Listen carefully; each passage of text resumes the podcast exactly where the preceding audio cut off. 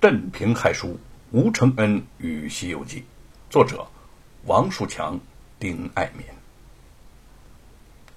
他费力的爬上了马背，轻轻踢了一下马腹，马儿嘶鸣一声，又向前跑去。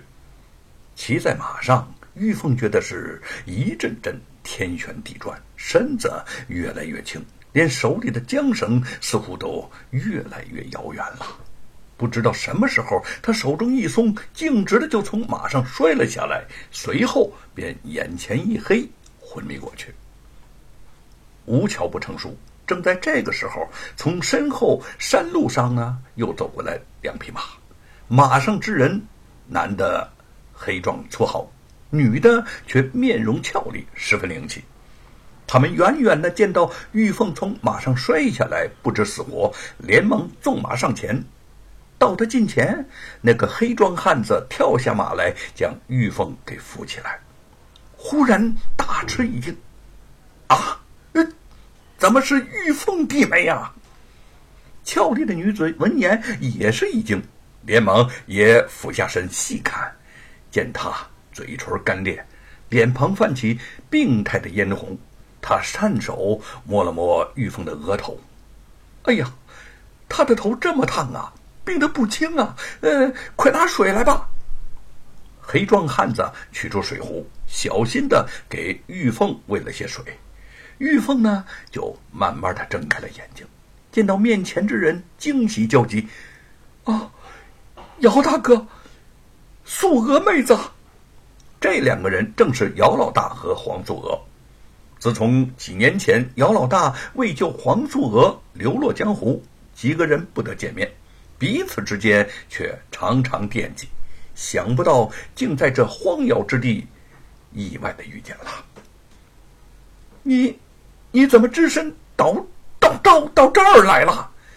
玉凤神色转为焦虑，声音微弱的说：“罗庞抢走了相公的《西游记》书稿，呃，要送往京城严贼那儿，我就追赶罗贼来了。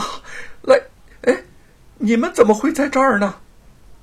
我是走亲戚路过这儿，无意中碰见了你，也算是老天有眼，给咱们安排的巧啊，让咱们相遇呀。姚老大十分感慨，玉凤挣扎着站起身说：“姚大哥，大恩。”不言谢，我就不和你客套了。我得赶紧去追罗贼，否则《西游记》书稿一旦落入严贼的手中，我们全家就会性命难保啊！话未说完，又险些晕倒。姚老大伸手扶住了他，摇了摇头说：“你的心情我能感受得到，可是你现在身子太虚弱了，根本就不能再骑马赶路了。这样吧。”我们暂且找一处客栈歇息一下，然后我们一起去追罗贼。遇见姚老大，让玉凤的心里头一松，又听他允诺帮着去追贼，兼且天色已经全黑了，玉凤便听从他的安排，随他在前方的一处客栈歇下。几天来，全都没有好好的合眼，昼夜赶路，早已疲惫不堪。一住进客栈，玉凤便躺在床上沉沉睡去。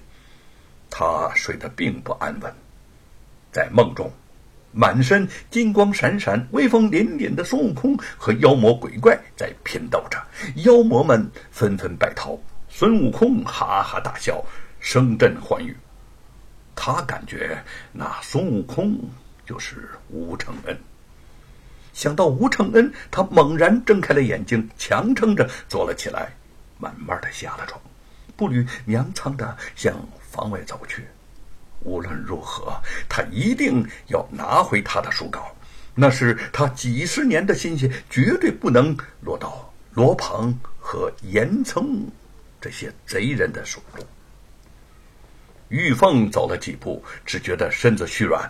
实在迈不开步，他用手扶着床框，用力的吸了几口气儿，终于走出了房间。院子里，一个人影站在他的马前，正伸手去解缰绳。那个马儿顿时嘶鸣起来。玉凤精神一振，嗯，那个人不正是罗庞吗？